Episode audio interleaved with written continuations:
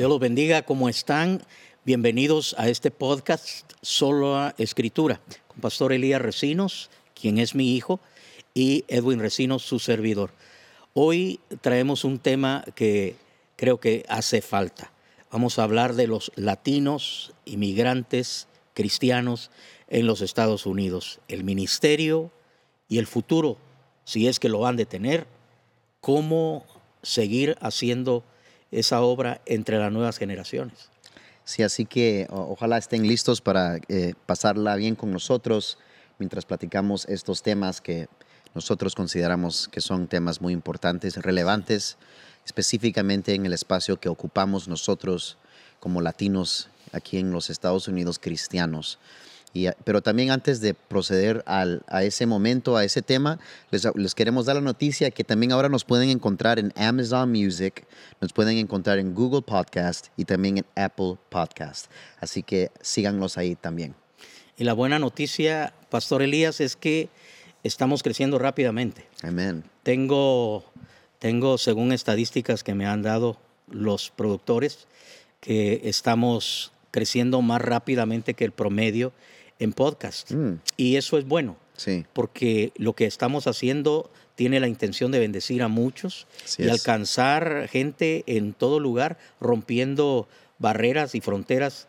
Y queremos llegar hasta la China, si es posible, porque es increíble cuántos latinos viven en la China. Wow. Es cierto. Nunca había considerado eso. Es cierto. Si haces investigación al, al respecto, es increíble. Los latinos. ¿Cómo resultaron allá? Se van a trabajar. Sí, wow. Hay gente en Latinoamérica que está estudiando chino. Mm.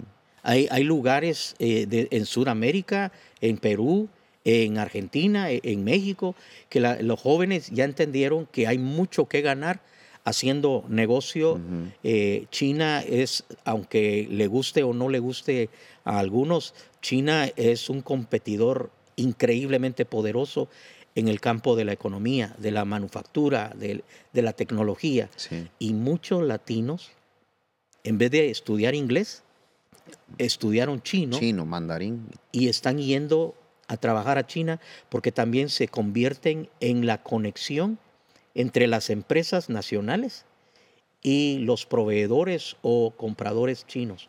¿Qué te parece? Entonces, esa gente se va, está viviendo en China y a veces me imagino que, que están anhelando oír algo en español mm. porque sus oídos ya están llenos de tanto chino. Entonces bendecimos a los hispanos en, China. en China, en Japón, en África, donde quiera que estén. Europa. Sí, hay, hay gente de tantas nacionalidades latinoamericanas. Mm.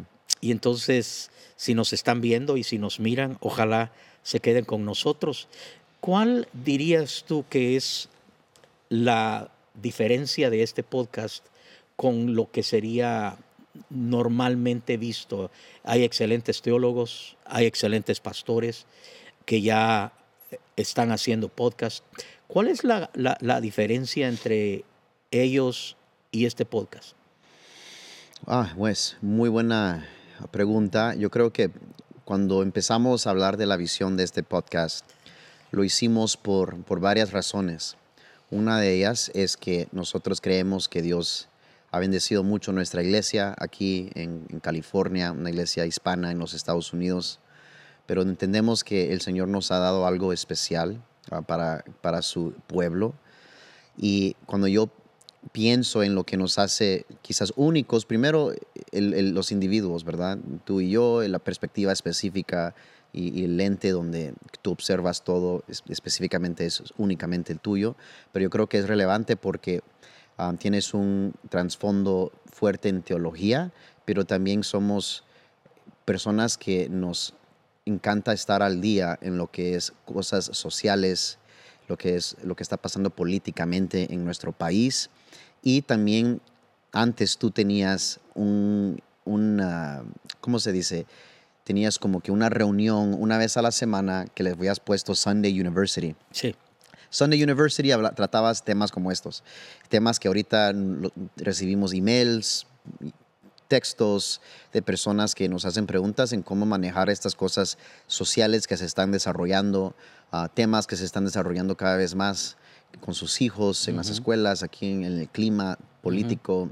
Y así que creo que simplemente es la perspectiva que nos da a nosotros. Yo creo que también si entre más podemos consumir de la palabra, más podemos consumir del, de, de, la postura de la iglesia hacia estos tiempos y estar bien preparados, mejor nos va a ir, mejor nos va, mejor, mejormente podemos bendecir al pueblo. Y te voy a dejar con este ejemplo. Uh, esta, esta semana yo estaba, fui de, fui de súper, como dicen en Guate, creo que dicen así, I went grocery shopping, y fui a comprar súper para mis hijos y entré a, la tienda y estaba haciendo mis compras y de repente me encontré a una hermana en Cristo que antes era miembro de la iglesia nuestra hace años, pero que cada vez que la vemos o nos encontramos, la miramos con mucho amor. Y ella me dijo cuando me vio, Pastor Elías, me saludó, hola hermana, ¿cómo está? Gusto verla. Y me dijo, cabal, ahorita los venía escuchando a ustedes. Y le dije, pues sí, ah, sí, ¿qué, ¿qué, es lo que venía escuchando? El podcast. Primero pensé que iba a decir una prédica o algo así, que sí, no, y que estaba viendo el podcast. Y me dijo ella que le ha bendecido mucho el podcast y que para ella la palabra que se está compartiendo le ha, a, sí, sí, está haciendo una, una, diferencia. Y después me dijo esto, el que no quiera comer estando ahí es porque no quiere. Wow. Me dijo. Wow. Pues para mí me bendijo mucho saber que, que, los temas que estamos tratando y cada vez más queremos tratar con intención que sea de, de, de, de beneficio, de bendición a, a, otros. Así, así mi forma de verlo es que no, no, he visto todos los podcasts de todos para decir todas las diferencias. Sí pero sí entiendo que lo que Dios nos ha dado creemos que es de Él y simplemente queremos obedecer a, a, a su llamado y seguir equipando al pueblo. Amén. Bueno, en mi opinión, creo que lo que hace este podcast único es que estamos aquí tú y yo, eh, como padre e hijo, mm. porque en, en, mi caminar como pastor y, y mis conversaciones con amigos pastores, aquellos pastores que tienen la dicha de que sus hijos permanezcan en Cristo. O sea, esa ya es una victoria, porque aunque seas pastor, eso no garantiza que tu hijo o tu hija tenga a Cristo en su corazón. Yeah. Como ya hemos dicho, la salvación es individual y es algo que no se puede transferir a través de los genes. Eh, existen promesas para los que aman a Dios, es cierto, pero cada individuo tiene el derecho de rechazar o de aceptar el mensaje de la cruz y debido a metodologías o experiencias traumáticas, lo que tú quieras, errores que se cometen, muchos hijos de pastores no quieren nada uh -huh. con lo que ellos consideran que es la iglesia. Considero yo que están eh, traumados por una versión que no es real acerca de qué es o quiénes son la iglesia, mucho menos quién es Dios en realidad. Y sabemos que Dios los ama y, y, y oramos para que Dios los alcance, pero de que un pastor tenga a sus hijos sirviéndole a Dios y que permanezcan en la misma iglesia en donde fueron criados, eso te digo algo, mm. no es común. Y, que, y si ellos se quedan para servir en el ministerio de la palabra, si, si descubren su llamado al pastorado, si descubren su amor por las almas, porque eso se conjuga, sí. amas a Dios, amas su palabra, amas enseñar su palabra, amas a la gente, lo disfrutas. Esas cosas se tienen que juntar porque ¿quién puede pastorear si pastorear le desagrada o si pastore, o si, si no amas a la gente? Exacto. Entonces, eso, eso hace de este podcast algo muy especial porque la gente puede escuchar a Pastor Edwin, que tiene 42 años de haber comenzado este caminar en Cristo y más de 30 años de haber sido eh, licenciado para el pastorado y, y saber que soy alguien que ha escrito, que ha dado conferencias, que tiene escuela de ministerios, escuela de predicadores, escuela para pastores y tantas otras cosas que sigo y seguiré haciendo. Pero escuchar a la versión nueva, la versión que representa una generación joven y escuchar esas opiniones que a veces no son idénticas, sino que por lo contrario son muy distintas, pero que pero que se tratan dentro de un contexto espiritual, respetuoso y en donde yo aprendo, porque como, como padre tuyo, a través de ti he aprendido tantas cosas y, las he aprendido muchas veces en medio de, protesta, ¿verdad? No ha sido fácil y eso es algo que hemos dicho acá. Tú tienes, y también yo, pues de mi lado especialmente he aprendido mucho de ti. Y yo siento mucho y como, te, como, como lo diría tu mamá, eh, eh, ser hijo de Edwin Recinos no ha de ser fácil, pero yo, yo puedo decir también que creo que heredaste muchas cosas de mí. Eh, una de ellas es tus fuertes convicciones. Mm. Moverte una pulgada cuesta mucho, a menos que de verdad se pueda demostrar y puedas entender que necesitabas moverte de ahí. Y eso ha pasado conmigo. Pero cuando Dios está en el corazón y cuando uno sabe que lo aman, por eso yo nunca he tenido duda de que me amas. Y creo que tú nunca has tenido duda de que yo te amo. Entonces, cuando uno sabe que le aman de verdad y sabe que Dios está en el asunto y uno le pide a Dios, ayúdame porque yo quiero, no quiero ser injusto. Y si yo necesito eh, moverme de mi, de mi obstinada posición, estoy dispuesto a hacerlo. Pero que seas tú, porque también quiero paz. Cuando ya he decidido decir, tener razón, quiero decirlo, pero no sentirme como, como culpable por simplemente dar un paso, dar, dar mi mano a torcer, dice el dicho, sino que de verdad sé que es la verdad. Es, correcto, porque entonces puedo abrazar esa postura y aún defenderla sí, de ahí en adelante. Y eso, eso es importantísimo. No solamente decir, bueno, como es mi hijo, por ser mi hijo voy a, voy a quebrantar algo, una de mis convicciones. Jamás. Jamás lo haría, Elías. Aunque, aunque sea mi hijo o mi hija. Pero si va en contra de la escritura, lo siento mucho pero yo no voy a renunciar a lo que la palabra de Dios dice para acomodar claro. a mi hijo. Y creo que tú lo vas a hacer también. y eso es integridad. Eso es integridad. Entonces, eso pienso que hace de este podcast algo interesante. Oír a estos dos hablar del mismo tema y ver cuáles son sus perspectivas. Porque tal vez oírme hablar a mí en la mente de muchos es, pues sí, es Pastor Edwin. Pastor Edwin ya es un pastor sazonado, ¿verdad? Pero oírte hablar a ti es, es, refrescante, porque, porque algo que yo quiero que la gente vea es que hay futuro en la iglesia de Cristo cuando, cuando hay pastores como tú que siendo tan jóvenes tienen tanta profundidad en la palabra, en la sana doctrina y en la cultura y en la sociedad y en todo lo que tú manejas, ¿verdad? Todo lo que son las posturas políticas y lo que es geopolítica, que eso es otro, otro rollo, no es otra cosa. Entonces hoy, hoy quiero que hablemos de los latinos inmigrantes en los Estados Unidos.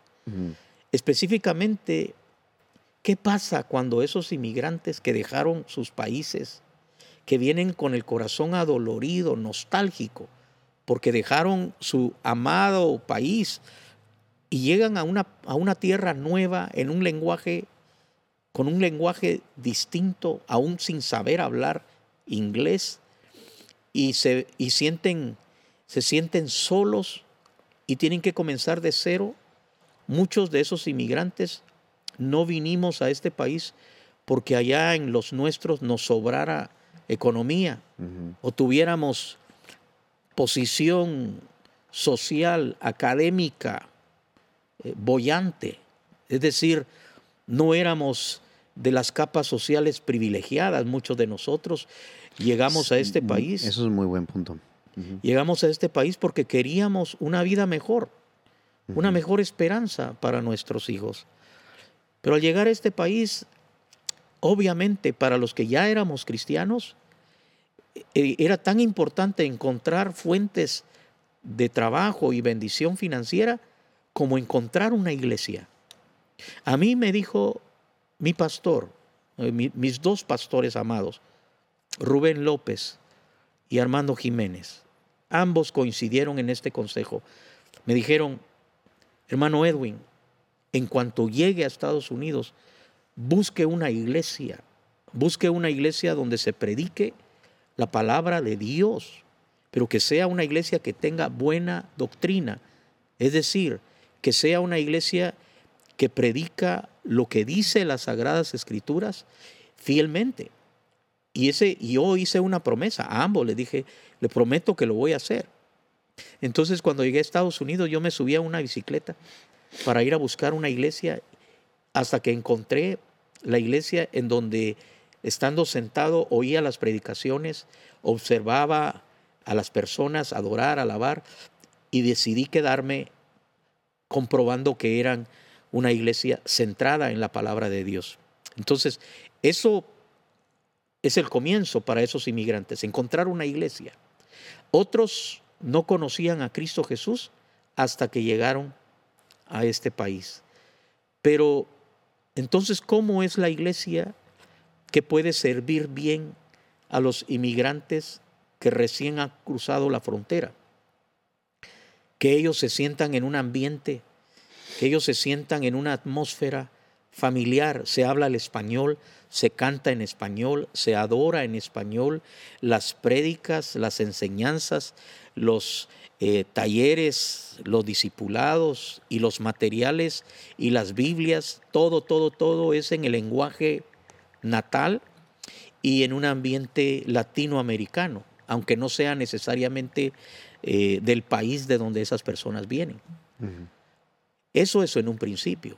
Pero aquí viene eh, el punto en donde yo quiero que tú comiences a darnos luz desde tu perspectiva y es, pero ¿qué pasa cuando nuestros hijos que nacieron en Estados Unidos, cuando esos hijos comienzan a ir a la escuela y empiezan a adoptar el inglés como su lengua principal, aunque en casa les hayan hablado español, en cuanto comienzan a ir a, a elementary o preschool, es increíble con qué rapidez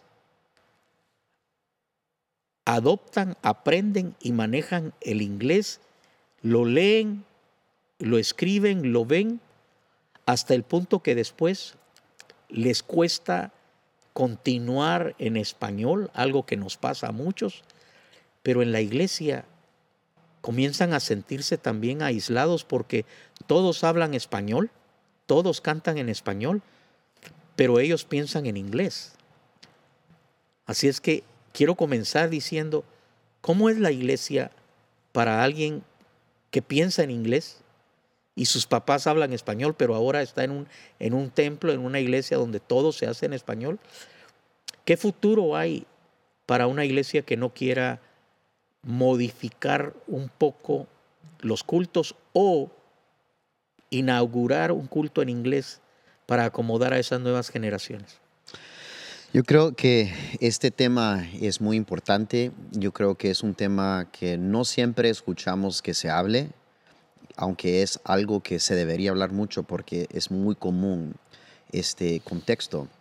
El contexto del hispanoamericano o el hispano aquí en los Estados Unidos, que ahora es, forma parte de, la iglesia en los Estados y es un espacio muy específico que ocupa ese grupo, nuestro grupo.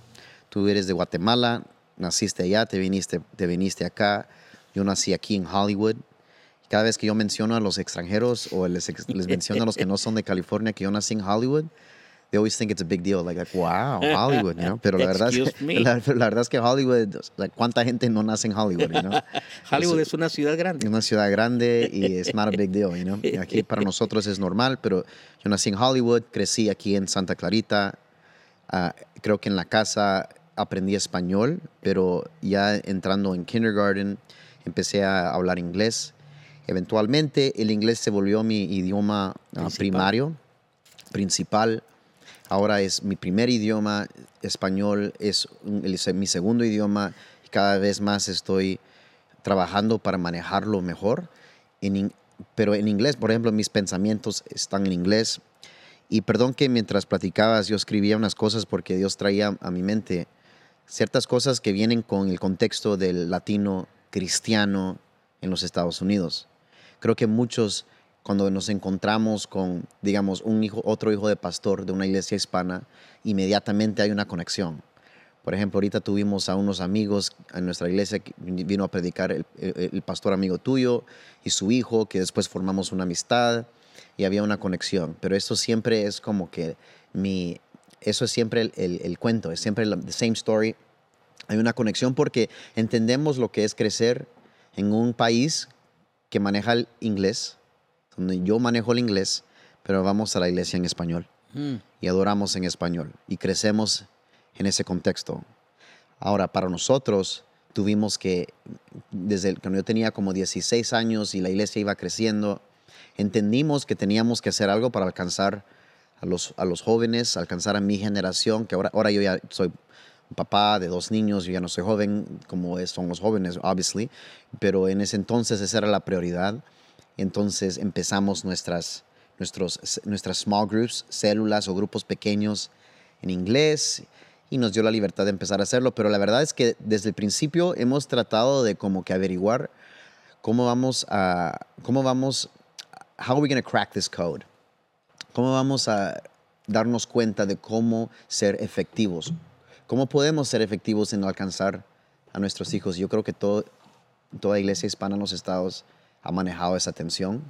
Y no solamente a nuestros hijos, que ahora prefieren el inglés, pero también a los amigos de nuestros hijos y a los demás jóvenes de la comunidad que sus padres no son ni cristianos. ¿Cómo hacemos para alcanzarlos a ellos a menos que aceptemos que el inglés es importante también? Exacto. Incluso, y yo creo que eso es lo que lo hace interesante porque nosotros, y escribía estas dos cosas, o varias cosas aquí, pero una de ellas es que, por ejemplo, ayer, primero voy a decir esto, la iglesia latina tiene que abrir algo en inglés en los Estados Unidos, tienes que posicionarte ya desde ya que hay que hacer algo en inglés. Eso no se puede evitar. Sin embargo, todavía seguir adelante con español. Sí. Y para muchos, yo diría la gran mayoría, todavía va a ser al principio el servicio mayor, va a ser el grupo más fuerte, va a ser el grupo con que nos encontramos apoyo mientras arrancamos los ministerios en inglés. Pero yo tengo tantos amigos ahorita, pastores de como yo, segunda generación, primera generación americana aquí en los estados, que andan abriendo sus iglesias, sus servicios en inglés por primera vez, o redes de células en inglés para lidiar con eso. Sin embargo, como les decía, tenemos que estar preparados también para recibir al inmigrante todavía, mm. porque los inmigrantes siguen llegando. llegando se podría hacer el argumento que más que nunca, y eso puede ser simplemente por razones políticas, que ahorita es cuando muchos están, they're migrating here, están viniendo a vivir acá. Incluso ayer me invitaron a mí a predicar a un grupo pequeño. Sí, no, te, no, te, no te conté. Y, ah, sabía que ibas a ir a predicar a una célula, a un grupo pequeño, pero no sabía detalles. Sí, es un grupo pequeño que me invitaron a predicar. Ah, aquí son miembros de la iglesia nuestra, pero nunca había yo estado en esa célula. Incluso esta célula solo tiene menos de un año de existir. Ah, y pues bien emocionados porque, uh, I'll tell you who it is, Orlando, ¿verdad? Orlando me encantó, amo Orlando. Y eh, tuve un momento con él a principios de este año orando juntos, donde Ah, sentía, o sea, yo le di una palabra y eh, él fue y lanzó su célula. Entonces él me escribía así como, mira lo que Dios está haciendo y mira cómo vamos, quiero que vengas a, a predicar. Y, llegué, les, les compartí. Y resulta que la mitad de las personas en ese grupo pequeño, habían como, no sé, unas 20, digamos, 20 personas ahí, que la mitad de las personas que estaban ahí acababan de llegar. La mitad de las personas que estaban ahí no tenían, tenían menos de dos semanas algunos de haber llegado a Estados Unidos. A Estados Unidos. Santo Algunos de Honduras, algunos de Puerto Rico, algunos eran de Guatemala, o algunos entre los mismos, algunos habían llegado del mismo pueblo, pero no, nunca se habían conocido en Guatemala.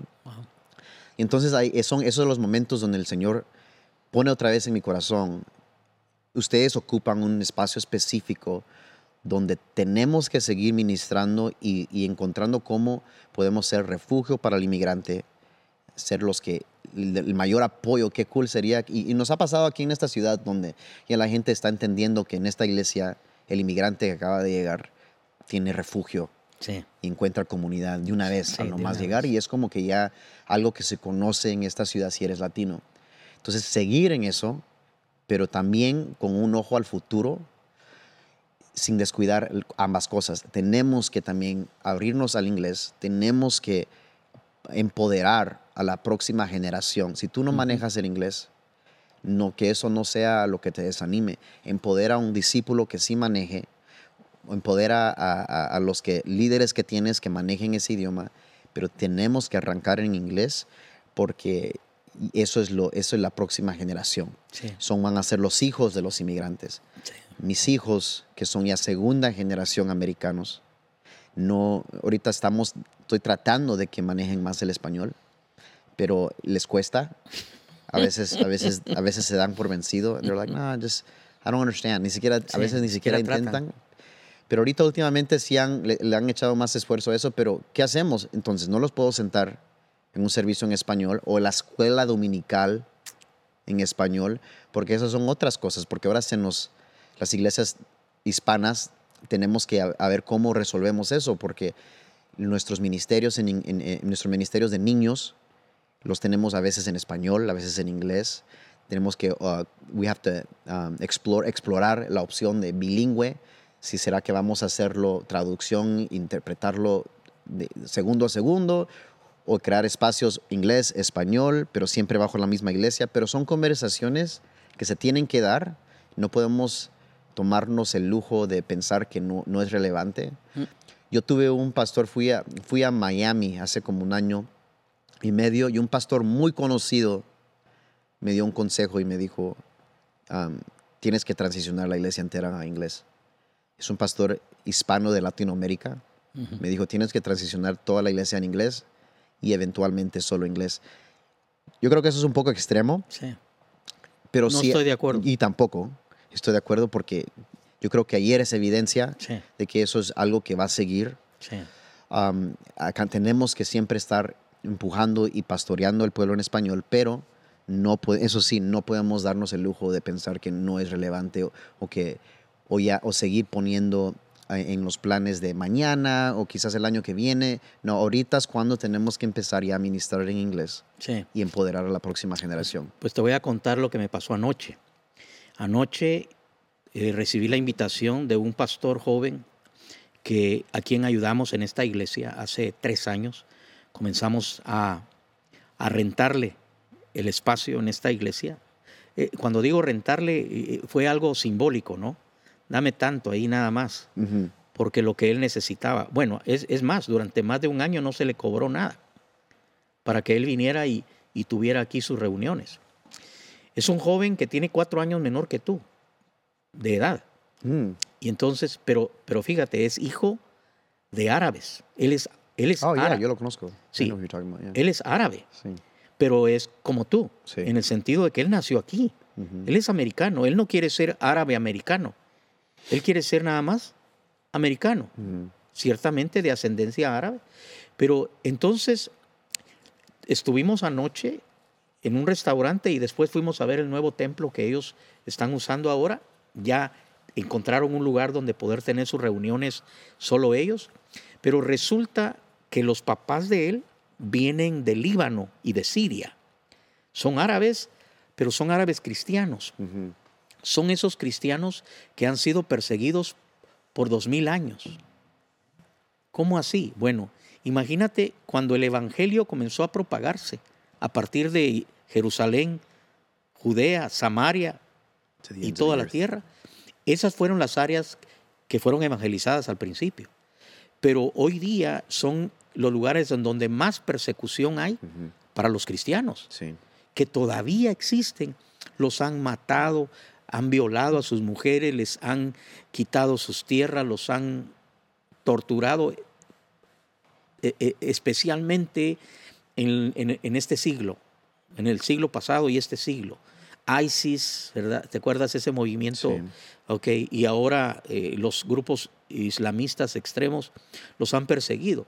Entonces, antes yo recibía cartas de nuestra, nuestros misioneros, de la iglesia misionera, diciendo, por favor, oren por nuestros hermanos en Siria, oren por nuestros hermanos en Líbano, oren por nuestros hermanos en Irak, están siendo perseguidos. Y nosotros hemos orado por ellos, pensando en qué triste que los estén persiguiendo hasta la muerte por ser cristianos, por creer en Jesucristo. Pero nunca se me ocurrió que iban a venir refugiados a Santa Clarita de esas regiones. Y vinieron a tocarnos la puerta, a decir, somos la iglesia árabe cristiana en Santa Clarita y quisiéramos saber si ustedes nos dan lugar para que tengamos nuestras reuniones. Entonces, hace tres años comenzamos a, dejar que usaran este, este lugar. Entonces, a partir de las seis de la tarde ellos tenían reuniones. Anoche nos reunimos en un, en un restaurante y después fuimos a ver el nuevo templo que ellos han rentado. Estaban felices, pero querían decirnos gracias. Sin embargo, en, en esa reunión comenzamos a comparar nuestras experiencias y resulta que ellos tienen sus cultos en árabe, en el idioma árabe. Mm. Predican en árabe, cantan en árabe, disipulan en árabe, y ahí entre ellos, cuando platican, eh, el pastor Isaac está hablando con su esposa, pero habla con ella en árabe, ¿verdad? Sin embargo, sus hijas se están graduando ya de la universidad y, y, este otro joven que es hijo de otro miembro de ellos, ahora pastorean una iglesia 100% en inglés. Todo, toda la alabanza, toda la adoración, toda la predicación es en inglés. Entonces, me dirigí al pastor Isaac y le dije, pastor, ¿no es cierto que ya nuestros hijos ya no van a retener el idioma? Si, si, nacen en este país y van a la escuela en este país, de aquí en adelante el inglés va a ser su idioma. Y me dijo, sí, eso es. Y por eso Ben ha abierto una iglesia en inglés, ya tiene tres años de estar pastoreando y gracias a Dios se está moviendo hacia adelante. Eso quiere decir que si eres coreano, te va a pasar lo mismo. La iglesia coreana... Eso es lo que iba a decir, que, es interesante porque uno de nuestros amigos, un pastor coreano, su esposa escribió un libro acerca de este tema.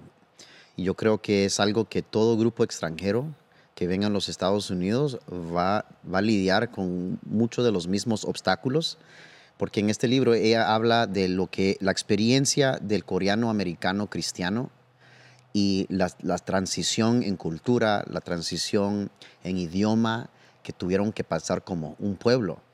Entonces los coreanos, los, muchos de ellos South Koreans, coreanos, Corea del Sur, que vinieron aquí y por diferentes razones, pero siendo cristianos, lanzaron iglesias acá y hace como 30 años muchos de ellos vivieron lo que muchos de nosotros ya también tenemos 30 años viviendo, que es que los descendientes o los hijos ya no manejan el idioma, el coreano, como la generación previa, entonces tienen que acoplarse y tienen que decidir, tuvieron que decidir cómo iban a seguir avanzando y alcanzando. Porque ahora muchas veces puedes ir a, estas iglesias coreanas, cristianas, que tienen servicios en inglés, pero todos son coreanos. Sí, es, cierto, tú llegas a ese lugar y te encuentras rodeado de coreanos, todos son coreanos, pero hablan en un perfecto inglés.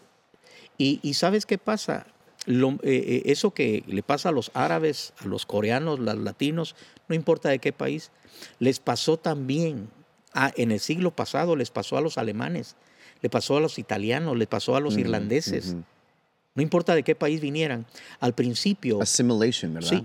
por ejemplo, una asimilación. Por ejemplo, la UB Church, United Brethren in Christ Church, fue una iglesia que comenzó hablando alemán. Y fueron testarudos, no quisieron cambiar el alemán por más de 100 años. Y entonces cuando nosotros llegamos a tener contacto con ellos en 1986, cuando comenzamos a tener esa conexión con ellos, nos dimos cuenta que la mayoría de ellos eran mayores de 40 años en esa iglesia. Y los demás 50, 60, 70, habían gente de 80 años, los cabelleras blancas si es que tenían. Estaban llenas las bancas de ellos, pero a medida que pasaron las siguientes dos décadas, se acabaron. Mm. Elías, esos templos tuvieron que ser asimilados por la denominación, porque los, los, miembros ya no podían pagar ni siquiera los taxes, porque eran templos que ya estaban pagados, mm, pero, estaban vacíos. ¿Sabes por qué? Porque ellos no querían cambiar ni el himnario. O sea, querían seguir cantando en alemán. O querían cantar, después eh, lograron cambiar del alemán al inglés, pero no quisieron cambiar cultura. Mm, mm. O sea, no quisieron adaptarse, no quisieron dejar formas. Sí. No quisieron, no quisieron dejar... Que cuánto iglesia hispana también no ha querido hacer, ¿verdad? No querían dejar liturgias, no querían dejar costumbres que no tienen que ver con el Evangelio, simplemente tienen que ver con el país de donde vienen. Y entonces dejaron de ganar jóvenes, dejaron de retener jóvenes. Y esos jóvenes, aún los que siguieron en Cristo, se fueron a otra denominación. Y ellos se quedaron sin gente. Lo mismo le ha ocurrido a los coreanos que no han querido cambiar y lo mismo le sigue ocurriendo a los latinos que no quieren cambiar. Entonces, a donde quiera que yo he ido los últimos 15 años, yo soy yo llevo yo soy un evangelista.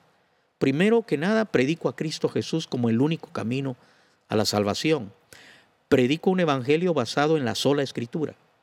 Defiendo el hecho de que solo la escritura, la Biblia, es la base de la doctrina y del fundamento teológico de una iglesia que valga la pena. Pero aparte de eso, le vengo diciendo a mis amigos pastores, algunos han querido oírme, otros se rehusan a oírme. Yo no estoy a favor de la iglesia bilingüe porque se me hace confuso. Yo prefiero, y si, y si alguien me quiere hacer caso, es mejor que tengas un culto en inglés a la semana. Que, tengas un culto y que dejes que esos jóvenes canten, que dejes que ellos aprendan a predicar, entrénalos, pero déjalos que prediquen en inglés, que enseñen en inglés, que traigan a sus amigos de la high school, que traigan a sus amigos de la elementary. Fíjate que cuando los niños van a elementary school, es más fácil para ellos, son más abiertos a invitar a sus amiguitos ah, sí a que vengan a la, iglesia. Ah, Déjalos que tengan un culto en inglés. Y después multiplícalo. Y si se hace una iglesia, una iglesia en inglés, en buena hora. Entonces, en el caso nuestro, tenemos la dicha de tener a las 10 de la mañana la iglesia en inglés que tú pastoreas. Y a las a la una de la tarde y tres y media tenemos en español. Entonces, Tampoco estoy de acuerdo con que la iglesia eventualmente se vuelva 100% en inglés. Eso, eso sería ignorar el hecho de que los latinos siguen llegando Exacto. de todos los países de Latinoamérica. Yo no sé si son ciertas estas estadísticas, pero algunos dicen que casi dos millones de personas de Latinoamérica ingresaron a los Estados Unidos en los últimos dos años. Wow. O sea, y yo digo, ¿dónde están? Porque yo quisiera que se vinieran unos 10 mil para acá, ¿no? pero, pero toda esa gente que habla español y que es recientemente, eh, que recientemente ha salido de su país, necesita un lugar donde sea bienvenida. Necesita un lugar donde le prediquen el Evangelio, en donde le ayuden a, a familiarizarse con, esta preciosa nación. Entonces, yo le digo a la gente, miren, yo soy el pastor que se conecta con los latinos inmigrantes porque yo soy un latinoamericano inmigrante. Se conecta con los latinos que no tienen documentos porque yo por 14 años no tuve documentos legales. No se lo digan a nadie, todos los que están oyendo este podcast, guárdenme el secreto. Pero yo entré a Estados Unidos por la frontera sur ilegalmente. ¿Verdad? Y, así me traje a tu mamá. Los dos estuvimos en este país y, no tuvimos documentos legales, no teníamos eh, seguro social, no teníamos residencia hasta el año 2000 que gracias a Dios pudimos regularizar nuestro estatus en Estados Unidos. Hoy los dos ya tenemos la ciudadanía, gracias a Dios, pero eso me hace a mí un defensor de los que vienen buscando una, un mejor futuro para ellos y para sus hijos. Yo entiendo eso. Yo entiendo huir de la, lo que es huir de la pobreza y de la discriminación, porque yo no sé si va con el tema de hoy, pero quiero decirte que muchos, que, muchos huimos de la discriminación que tiene que ver con tu estatus social. Mm. Yo amo Guatemala, pero en Guatemala, si sos de una clase, lo hay, por supuesto que lo hay, pero también hay una discriminación por clases sociales. ¿En qué colonia, de qué, en qué colonia vivís? La gente te lo pregunta, ¿y de qué zona sos? ¿A qué escuela fuiste? ¿En qué trabajas? Para decidir inmediatamente si quieren ser tus amigos o no. Entonces hay círculos donde no vas a entrar si no tenés ese estatus. Y de repente hay gente como yo que no quiere eso. Yo no quiero sentirme inferior a nadie, no importa dónde esté y voy a buscar, si me voy a sentir inferior en mi propio país o me voy a sentir inferior en este país, pues imagínate, ¿en dónde está el futuro? Ahora, la diferencia es que cuando eres iglesia y cuando tienes una iglesia eh, o perteneces a una iglesia, a una congregación, mejor dicho, en donde no hay ese tipo de barreras, en donde no importa de qué país venís, en que no importa si hablas el inglés o no, en donde no importa si ya tenés documentos o no. Lo que importa es que eres un ser humano que necesitas a Cristo Jesús y necesitas una familia. Entonces yo voy a seguir predicando ese evangelio, Elías, hasta el día en que el Señor me lleve. Yo voy a seguir predicando el evangelio a todos aquellos que tengan dos días de haber cruzado la frontera. Bienvenidos. Aquí se les va a tratar con honor, se les va a tratar con dignidad y se les va a tratar como familia y lo que nosotros no aprendimos en 20 años, se los vamos a comunicar a ustedes esperando que en 5 años lo tengan. Pero... Es el punto, ¿verdad? Pero de ahí viene la generación tuya. Porque yo no puedo retenerlos a ustedes, yo no puedo exigirte que seas guatemalteco, aunque lo sos por ascendencia, o sea, tus papás son de Guatemala. Pero eso no quiere decir que tengo que obligarte a que andes con la bandera de Guatemala enrollada eh, eh, y que tengas la cédula de vecindad que no tenés, ¿verdad? Eh, ¿Sí me entendés? Sí, claro. hubo un día que me dijiste, no sé si tú te acuerdas, pero tú estabas de viaje en Guatemala. Tenías como 17, 18 años. Y hablamos por teléfono y tú me preguntaste cómo estaban las cosas acá. Y como yo siempre estoy poniéndole atención a los cambios sociales, culturales, y ese día estaba muy, yo estaba muy molesto por todo lo que estaba pasando y sigue pasando en Estados Unidos socioculturalmente, eh, con tanta basura, con tanta depravación, cosas como esas en la televisión, en la música, etc. me acuerdo que te dije estas palabras. Ah, Elías, mira, Elías, Estados Unidos está yendo por la reposadera, ¿ok? Estados Unidos ya no tiene no tiene, no tiene remedio, mijo. Y se te quebrantó la voz. Tu voz, yo oí que te quebró la voz en el teléfono y me dijiste, ya, papá, no digas así. Yo sí creo que hay solución y por eso yo quiero luchar para que mi país venga a los pies de Cristo. Yo sí creo que Cristo es la solución. Y cuando me dijiste eso y yo noté que te había lastimado decirte que Estados Unidos no tiene remedio, en primer lugar, yo estaba mal al decirlo de esa manera, porque por supuesto que Jesús es la solución. Y por supuesto que tiene que haber gente que ame esa nación para predicarles ese evangelio de verdad y para poder ganar a los que van a ser salvos. Entonces me cambiaste el cassette ese día con esa... Eh, eh, me di cuenta, es que mi hijo ama a su país, que es Estados Unidos. Y tiene razón teológica y doctrinalmente, porque por supuesto Jesucristo es la solución. Entonces, acomodar esa generación que, de nuestros hijos nacidos, permitir que lo hagan en su idioma y, y, poder eh, eh, eh, facilitarles no solamente el que tengan su culto en inglés, pero que se abran iglesias en inglés que salgan pastores en inglés, que vayan y se ganen a con su comunidad. Con apellidos, con apellidos hispanos. Exacto. Yo creo que um, uh, pues hay muchas cosas que tocaste que honestamente, you know, I was writing notes about some of the things I want to touch on. Pero para mí, esa vez que, que estaba en Guatemala y te dije algo, te dije eso, eh, vino de, de un, lo que yo considero que le pasa a casi a la mayoría de los hispanos nacidos acá que van a visitar el país de donde vienen sus papás. Yo creo que uno nunca se siente más conectado a esa raíz ah, hasta que usted llega a ver ese país. You know, you'll never feel more connected to your roots than when you actually go and visit the country of your roots, right? Y para mí es Guatemala. Ustedes dos son de Guate. And so for me it was a privilege. Era un privilegio poder ir a ver de dónde vienen. Y yo creo que estando en los estados siempre sí sentía algo de, de así como que de, orgullo o de conexión de dónde vengo, de dónde venimos.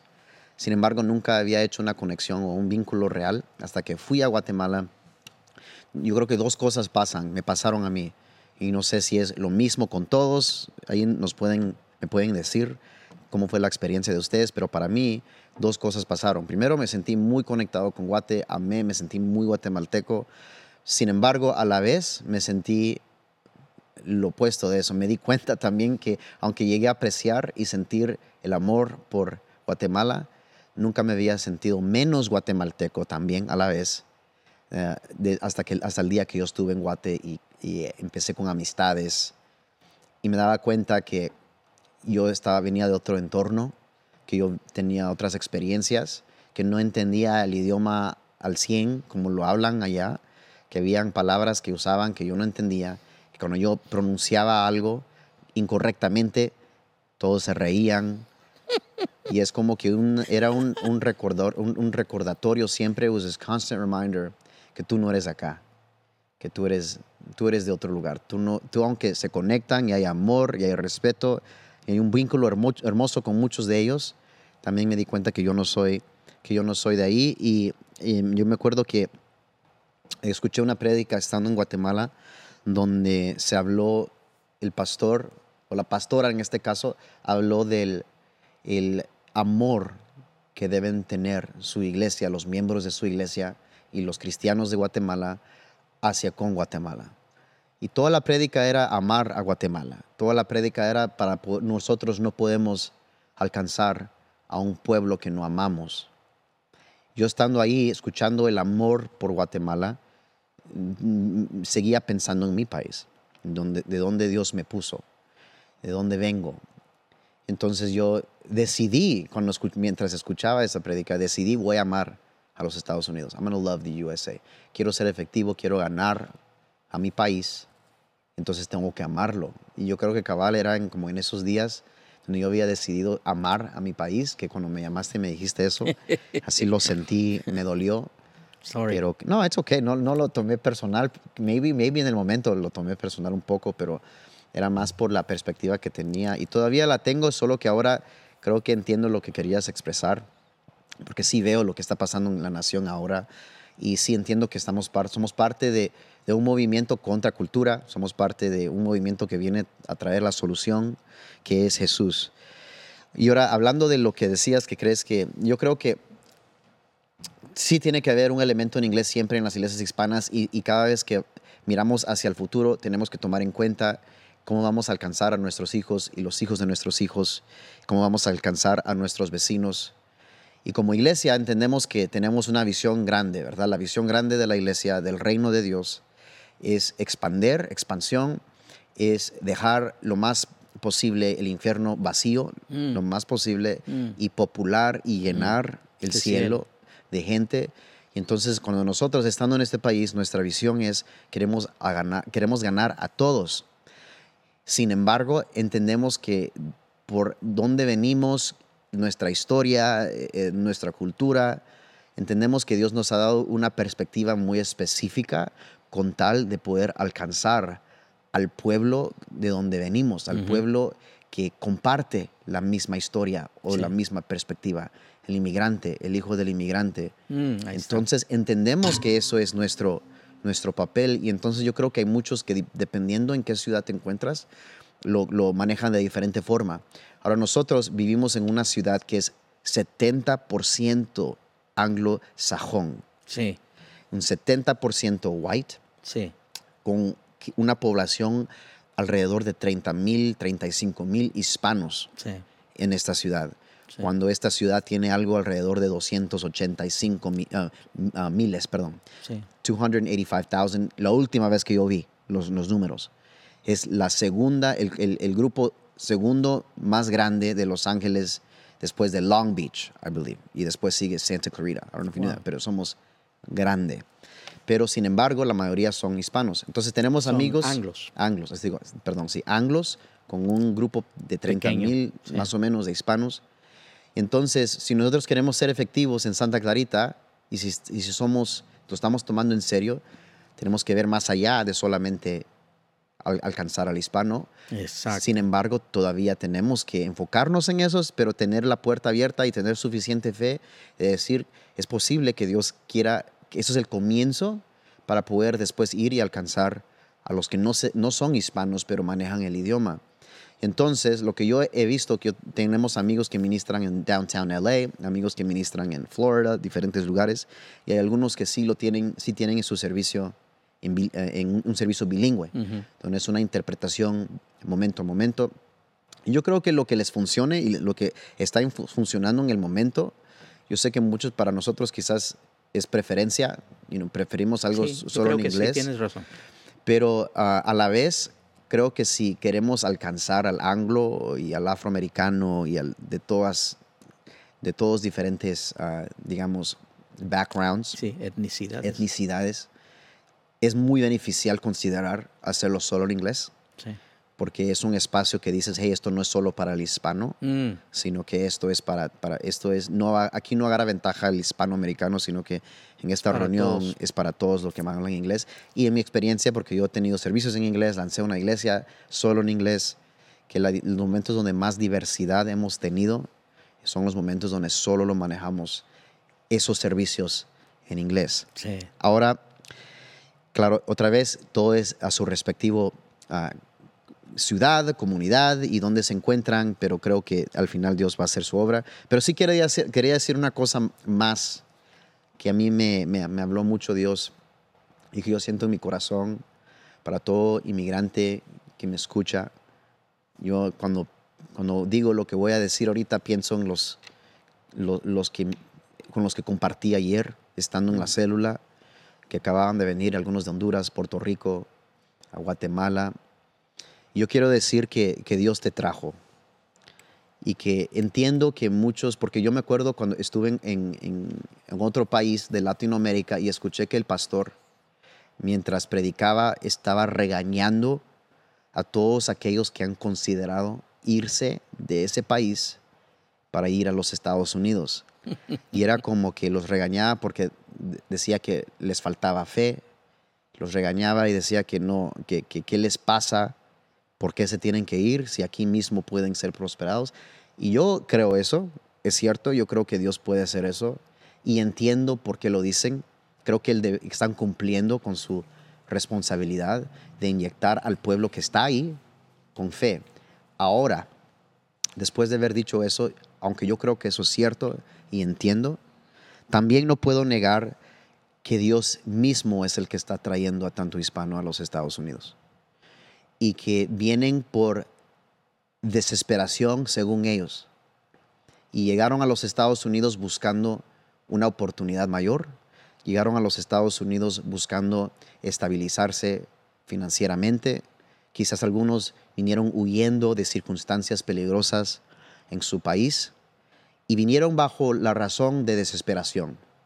Y eso me trae a memoria la historia de Moisés y que Moisés fue usado por Dios para traerle libertad a su pueblo, que en ese entonces estaba en esclavitud en Egipto. Pero Moisés no llegó con la, con la intención de, salvar a ese pueblo. Moisés llegó bajo un acto de desesperación. Su mamá queriendo protegerlo, salvarlo. salvarlo, entregó a su hijo por desesperación a un futuro con la esperanza, como tanto hispano, con la esperanza de que él encuentra seguridad, de que él encuentre seguridad y de que él encuentre prosperidad. Sin embargo, Dios tenía un plan, Dios lo estaba enviando con una misión y lo estaba enviando para hacer bendición.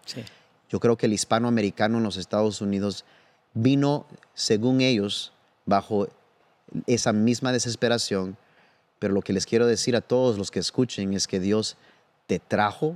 Tú no viniste huyendo, pensaste que viniste huyendo, pero Dios te trajo con un propósito y un plan.